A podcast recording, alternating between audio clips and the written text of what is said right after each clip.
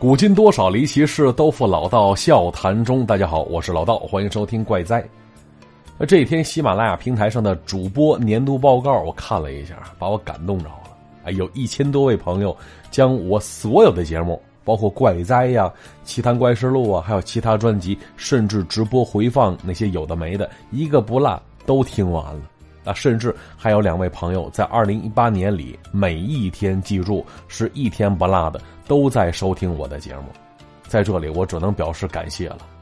要说呀，在座各位都是喜欢听故事的，这属于爱好，每一个人的爱好也是千差万别。那么打球啊、玩游戏啊、旅游、追剧啊，这都是爱好。啊，之前在网上看到有些年轻人喜欢攒球鞋，他那些攒球鞋的啊，一攒攒好几个抽屉。当然不见得每一双都穿，但是人家只要出，他就必须买回来。那这也是爱好。那我也见过攒高跟鞋的啊，卧室箱子里满满当当，各种色各种款式都有。每天下班回家拿出来挨个试，如数家珍，跟宝贝儿似的。但是啊，从来不敢在外边穿，为啥呢？这是个男的，哈哈，特殊爱好。当人家不偷不抢，没影响到别人，这就是人家的自由。啊，比方说下面这位，说的是古时候在德安一带有位叫做庄世玉的奇男子。那平时指着什么生活呢，并不重要，反正家里是不愁吃不愁穿。小庄打小在家里是备受宠爱，爹妈就这么一个儿子，所以方方面面都供得很足啊。而爹妈对他的期待自不必说。再要说庄老爷也懂得什么叫因材施教。那首先得知道这孩子到底有什么爱好啊，然后才能下大力气进行培养。可是想当初，这庄世玉刚能站起身走路的时候，这庄老爷就把他抱到了书房里，面前呢摆着一堆东西，毛笔砚台放一堆古董字画再放一堆旁边还有一副算盘，另外一边呢还立着一把桃木雕的宝剑。之后，这庄老爷手一松，啊，就想看看这孩子站起身他往哪堆奔。说实话，其实这个方法，现如今很多家长也这么干。怀抱大的孩子就想知道以后将来他爱好些啥，结果呢，只看这庄公子颤颤悠悠站了起来，不住打量眼巴前这些东西，估计是一时间有点挑花眼了，犹豫片刻，竟然直接冲旁边站的婢女走过去了。啊，走到跟前吧唧一下摔倒在地，两只小手正好抱住那婢女的一只绣鞋了。那摔倒在地，这孩子没有哭，竟然咯咯乐起来了，啊！这把那婢女吓得赶紧把小少爷抱起来，而再看庄老爷呢，在旁边是眉头紧锁，是不断叹气呀。他本想着看看儿子有啥爱好呢，没想到这小子奔着姑娘就去了。那不用问，肯定是好色呀。啊，关键好色以后能有啥出息啊？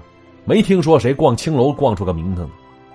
话说。之后那几天，庄老爷都是愁眉不展，而夫人得知此事，也不住苦笑啊，劝他：“老爷，你就是心急，咱孩子才多大呀，能看出来啥呀？那奔着婢女去，也可能是饿了，想吃奶了啊！” 哎，要说这寒来暑往，日子一天天过着，庄世玉也慢慢长起来了。别说这小子对念书、写文章、文玩呢，做买卖，甚至习武，真是一点兴趣都没有啊。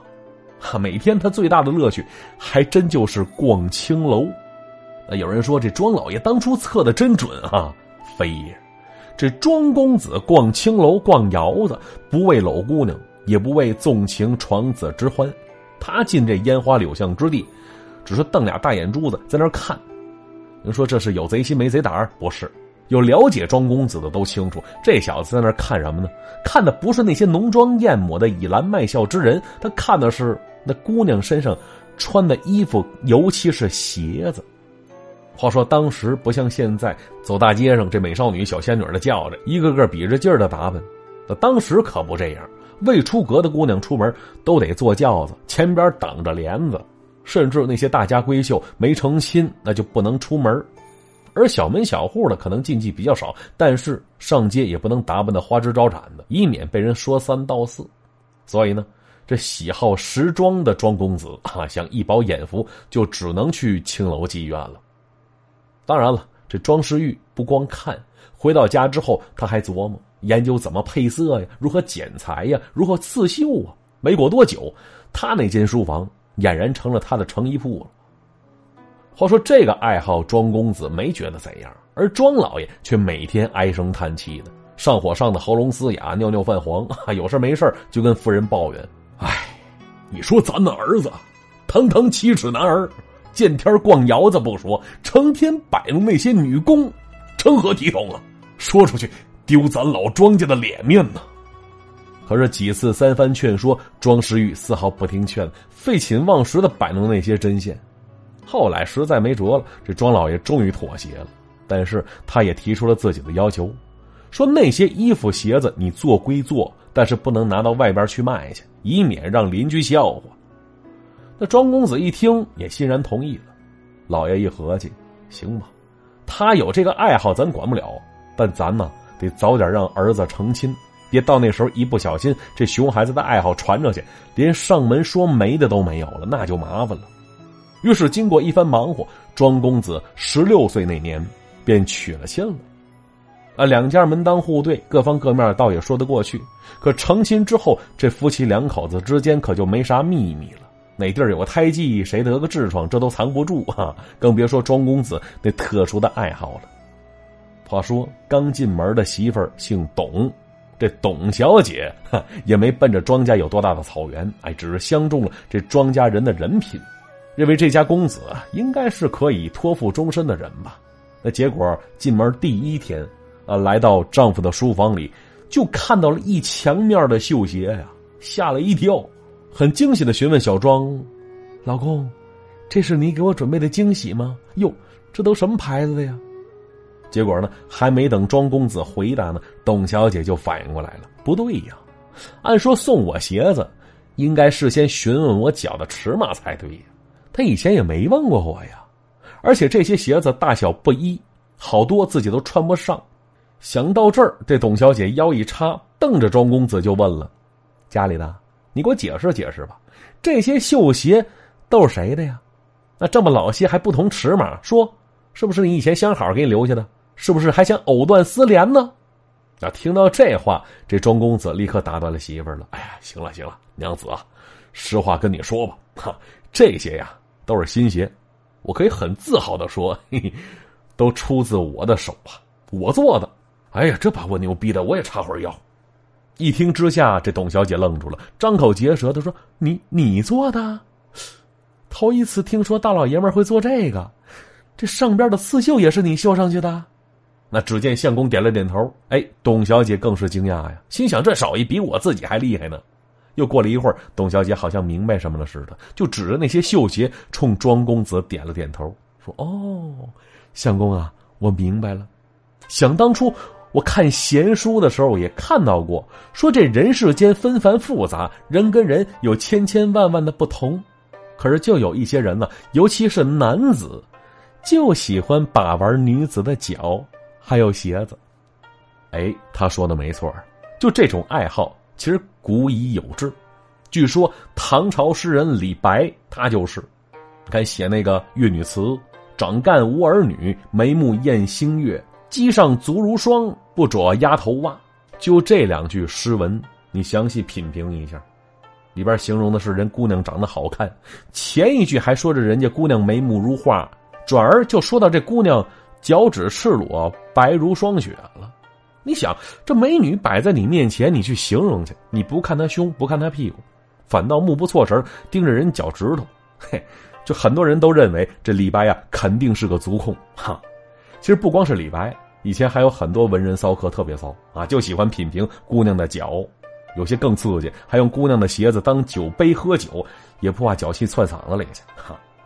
话说这时呢。这董小姐这么一说，庄公子也立刻明白了。他嘿嘿一笑，一把揽过自己娘子，深情款款说了一句：“娘子啊，你别多想，我只是喜欢设计制作这些东西啊。以前总流连于青楼妓院，就看那些姑娘穿戴，想找找灵感。但现如今呢，有你在我身侧了，就那些烟花柳巷之地，我是再也不去了。以后啊，我做的鞋子、裁的衣服，只给你一个人穿，你就是我的专属模特啊。”话说这番话，就好比现在流行那句话说的似的：“我偷电动车养你呀，一样动人。”亲口说出来，哪个妹子不为之沉沦呢？当时把这董小姐说的，都忽略了他之前去青楼的那些事儿了。哈，要说古人呐，啊，总讲究什么三寸金莲，啊，这绝对是封建陋俗啊。有学者做过相关的研究，说在那个男权社会，让女人裹脚，一方面是为了一部分男性变态的欲望，啊，就感觉那么做很性感，因为在当时来讲，女人的脚轻易不能示人。你看那个《金瓶梅》里，这潘金莲一开始不就是拿脚勾搭西门庆的吗？当时西门庆也识趣儿，一把攥住他的三寸金莲，之后又轻拢慢捻抹腹条的，这在当时就相当于睡了一觉了。所以脚很隐秘，裹脚缠足是满足一些男人的变态欲望。当然还有其他一部分原因，是因为当时那个社会，家中男子总要外出，放着媳妇儿在家里，说实话他也不放心，也害怕被绿，所以以此来限制妻子的行动自由。我总感觉这缠足这件事儿放到现在，跟现代女人穿高跟鞋很像，哈，都是限制了行动，是吧？都是对脚的摧残。其实我小时候也看过我奶奶的脚，她缠的就是三寸金莲。当时我小小年纪就感觉很心疼啊，能想象出当初得遭多大的罪，脚都已经完全变形了，挺可怕。话说当时就是这种风气，但是有些大家大户里出来的姑娘，也遭不了这个罪。再加上爹妈心疼，所以裹脚裹的也不是很彻底呀。比方说这个董小姐啊，就是庄公子他媳妇儿。啊，自己也承认当初嫌疼，所以没坚持太久。现在这双脚照比其他女子的要大上那么一些。对此，庄公子起初也没说啥，毕竟以前做的鞋他只摆在家里。你说现在有人给你穿了，自是非常高兴啊，哪还管你多大的脚啊？于是就这样，这庄公子那些鞋子是一双双的做着，而董小姐呢，也是一双双翻着花样给你穿着。结果有一天。这庄公子忙到挺晚的时候，结束之后捧着一双新鞋想去给媳妇试穿，结果发现呢，媳妇早就睡觉了。无奈之下，庄公子只好把这双新鞋就放在了床头旁边，跟着也睡觉去了。可是啊，一觉醒来，他却发现那双鞋怎么不见了呢？两口子一商量，说：“难道家里遭贼了？”不对，查遍整间房屋。除了这双鞋，别的一样没少。难道这贼是专程来偷鞋的？不太可能啊！那庄公子自是觉得非常可惜，但是也没太当回事儿。结果当天晚上，这两口子刚熄了灯烛，突然之间，从房梁高处啊掉下来俩东西，直接砸在了床旁边他！俩吓了一跳，赶紧点上油灯，竟然意外的发现，掉下来那俩东西，就是早上不见的那双鞋。哎，这怎么回事啊？这鞋子啥时候跑房梁上去了？庄公子一脸疑惑的抬头看着上面，啥也没有啊。结果就在这时，他媳妇儿说一声：“相公，扭开看，鞋里有东西。”没错，他俩看见了，就左脚那鞋里啊，竟然叠着一张纸呢。展开摊平了一看，上面写着一首诗，说：“故抛相馆弄银针，织进文房几许新。”自是深情连一半，拒之寸指价千金，啥意思？总感觉跟鞋跟脚有关系是吧？哈，这两口子要说多多少少也读过一些书，这首七言这字里行间，似乎在嘲笑董小姐那双脚有点配不上庄公子的鞋呀。看完这首诗之后，庄公子在心里默默点了点头，被这首诗文一点。他也开始对媳妇儿的脚产生了一点嫌弃的意思了，但这时候董小姐的心思完全不在这首诗上，她就想着：哟，床上的鞋子怎么飞上面去了？里边还写首诗，谁写的呀？这屋子是不是闹妖精啊？那话说，当时董小姐立刻就害怕了，转天来就张罗着要回娘家，还声称：你要是不搬家，我就不回来了。那庄公子起初也没在意。他心想，这媳妇儿也是临时起意吧？时间久了还真能不回来呀？估计就是借口想回娘家，于是起初没管他。之后，董小姐回娘家住去，庄公子一个人独居于此。那白天依然忙活着他那些服装设计，哈，夜里呢少了身边的娇妻，就捧着藏着纸条那双鞋，也开始纳闷了。哎，这首诗谁写的呢？这话里话外说我媳妇儿脚不好看，哈。那写诗之人的脚，你说能长啥样呢？啊，就那首诗啊，他又反复念诵了好几遍，越念越觉得自己媳妇儿脚太丑了。到最后，他竟然毕恭毕敬的说道：“不知写诗之人可否前来一见呢？让在下一睹这千金寸纸。”这话神神叨叨就说出去了。哪成想话音刚落，片刻之后，竟然听到房梁上边传来一阵银铃般的笑声，说：“你那大小姑娘其实也不错，为啥非要看这纤纤寸纸呢？”哟，这话一出，把庄公子吓一跳。他原本呢只想抒发一下情感，可没成想对方真回话了。这谁呀？这是？之后只见到上边啊，缓缓垂下一双玉足，那双小脚哎，轻纱缠束，却遮不住那羊脂一样的洁白呀。而且大小盈盈一握正合适。最要命的是，那双脚其中一只脚尖儿还勾着一只绣鞋呢。就这动作，大家在脑海里呈现一下，特别勾搭人呢。那种俏皮可爱的样子，看得庄公子是神魂颠倒的，竟然顺着脚的方向往上看了过去了。只见到那轻纱同样裹着洁白的小腿，上边啊依稀可见穿戴整齐的衣裙，再往上就没入黑暗之中，看不清了。话说庄公子被那薄如蝉翼的轻纱玉足勾得心浮气躁的，有点上气不接下气嘴里念念叨叨。想让那女子下来跟自己一见，之后只听到上边轻叹一声，继而看到那人纵身一跃，轻飘飘的落在了庄公子面前。庄公子打眼一看，哟，真是一位绝色佳人呐！就看着对方姣好的面容、乌黑的长发，又想了想自己的发妻，还真是有天壤之别。于是他赶紧请那位美人坐了下来，跟他对话聊天其实咱旁人看来，这就不是个正常的人嘛。你想啊，谁家姑娘大半夜不睡觉，跑人家房梁上待着去？可此时庄公子已经被迷得有点失了心智，磕磕巴巴说了一句：“姑姑娘，你你姓甚名谁呀？从何而来？去往何处啊？”这女子一听，扑哧一声乐了，说道：“我又不是那前往西天取经的僧人，公子这般询问也确实好笑啊。”只见那庄公子没羞没臊的涨红个脸，傻笑着也不知道该说啥。而那女子这时候又说：“说公子啊，你只知道为那笑贫的东施卧足穿鞋，现如今见到西施本施了，哈，不知作何感想呢？”一听这话，庄公子咧着大嘴说了一句：“我我我能上嘴吗？” 这话音刚落，整个人就扑了过去了。只见到这女子也不拒绝，还十分迎合，一盏茶的功夫。庄公子搂着那女子，美滋滋的说：“哈哈哈姑娘啊，我咋没早点认识你呢？”说这话，又一下子扑了过去。话说这俩人那天晚上是极尽缱绻，最后累得庄公子哪儿都抬不起来了。就见那个美人将自己的一只鞋交给了庄公子，扔下一句话说：“公子，这只鞋呀，你留着，闲着没事的时候，你照着它的大小为我做双新的，怎么样？”这庄公子听完，脑袋点的跟捣蒜似的，答应了下来。然后就看那女子打开房门走了出去，一转身就没影了。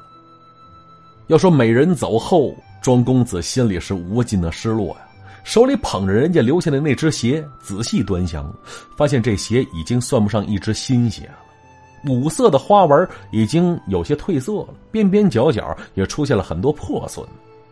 庄公子看看周围。美人放心大胆提鼻子一闻，哎呦，一股花草的清香，但是却难以掩盖其间丝丝缕缕的咸鱼味儿。这庄公子也不知道为什么，嘴角露出一丝神秘的微笑，拿着鞋子走进了自己工作室了，开始飞针走线的忙活起来了。啊，只一天功夫，依着原样，一双崭新的绣鞋就做好了。等庄公子拿着那些鞋走回卧房的时候。哎，竟然意外的发现，就那位美人啊，早已经躺到床上去了。这回人家穿的更简约，浑身上下就一层白纱，就这阵仗，免不了几番大战呢。一夜过后，天未破晓之时，这美女拿着新鞋下了床。庄公子有意挽留，但是美女只说了句：“公子，来日方长，不过我来一趟不容易，往返需要好些脚程呢。”这么的吧，公子，你给我多做几双鞋，不同的款式，各种的花纹，你就放开了做，怎么做我都喜欢。说完，朝他飞了个眼儿，转身又飘然而去了。话说，此时的庄公子跟着了魔似的，为了一心方泽，白天是拼了命的做鞋子，晚上是拼了命的求回报。十天过后，他已经给那美人做了十五双鞋了。至于回了娘家的发妻那边，庄公子早就忘得一干二净了。可他媳妇那边一直等着他搬家的消息呢。不过这十天过去了，家里竟然一点动静都没有，这妻子董小姐不免有点纳闷了。于是这一天没啥事儿，就自己个儿先回来看看情况。结果刚一进门，就看到自己相公刚从床上爬起来。他是不清楚这家伙昨天晚上依然没闲着，那美人这会儿刚走。他只看到相公庄公子是一脸憔悴的模样，原来微胖的身材这会儿都瘦成干儿了，脸色蜡黄，腰弯的跟大虾米似的。这董小姐赶紧询问相公：“你这是怎么了？”可是庄公子啊，只说自己是得了风寒。结果他媳妇一转身，在床上发现了那只美人留下的鞋子，不禁是勃然大怒，大声喝骂呀：“好你个不要脸的呀！家里藏了个小的，要不是我今天回来，我依然被蒙在鼓里呢。合着之前你是跟那狐狸精一起把我支走的，难怪这十来天你连个屁都没放啊！”说着话，他媳妇儿将那只鞋子是一把火就给烧了。但奇怪的是啊，那鞋子烧着，竟然传来阵阵恶臭。烧成灰烬之后，这庄公子脑袋里边是猛然一阵清明啊，就感觉之前一直浑浑噩噩的。话说，经过这么一闹，庄公子当天就搬了家了。不过他的身体却没有因此好转起来，没过半年呢，他就去世了。那家人知道是庄公子短命。没想到的是，后来有一天，就当地人在郊外不小心踩塌了一块地，仔细一打量，发现地下边啊是一座古墓，而那人往里看的出神，结果一道白影从里边窜了出来。那人定睛一瞧，就看到远处站着一只白色的狐狸，正瞧自己呢。而下一秒钟，那只狐狸已经消失了踪迹。那其他人得知消息，纷纷前来。大家伙在墓中发现了很多崭新漂亮的女子衣服、鞋袜，尤其是一个竹筐里边放着十好几双绣鞋，款式样子都极其精美。哎，这时候有人发现了，哎，这鞋子怎么这么眼熟呢？哎，想起来了，跟庄家死了丈夫的少奶奶董小姐穿的鞋子看起来很像啊，好像都是出自一人之手啊。好，故事就讲到这儿。那正所谓心灵手巧，也不是你出轨的理由啊！喜欢做鞋，你摸人脚干嘛呢？说到底，这就是一个坑妻的渣男。好，接下来看往期留言板。首先恭喜九九夺得上期节目的王者沙发，恭喜恭喜！再来看其他朋友留言，记仇的狗他说了，说你看看全是抢楼的啊，没人讨论故事本身吗？没错，提醒的好啊，咱抢楼抢沙发，该抢抢不拦着，但是抢完之后。大家能不能回头来再聊聊故事啊？跟大家回味回味。毕竟没人规定每期节目只能写一条留言，不是吗？啊，这洋酒威士忌他说了，说我想把故事发给老道，但是无法下笔呀。老道能脑电波接收一下吗？嗯，收到了。我感觉你发的故事太色情了，不适合播讲啊。去掉色情的部分呢，又没啥新意，罚你再发一个。这幺五六六七七八八八他说了，老道啊。我太奶奶就是你的小迷妹儿，哎呦呵，真是的，你可得了吧？这迷妹儿牙口估计不太好，还耳背吧？那什么，你给音量放大点声，你太奶奶听不着了都。好，各位如果有精彩的故事、离奇的见闻，都可以通过微信发送给我。老道私人微信，主播老道四个字的全拼，再加五二零，添加我为微信好友，我在微信上等你。好，今天节目就到这里，各位别忘了点赞、留言、转发、评论，咱们下期再见。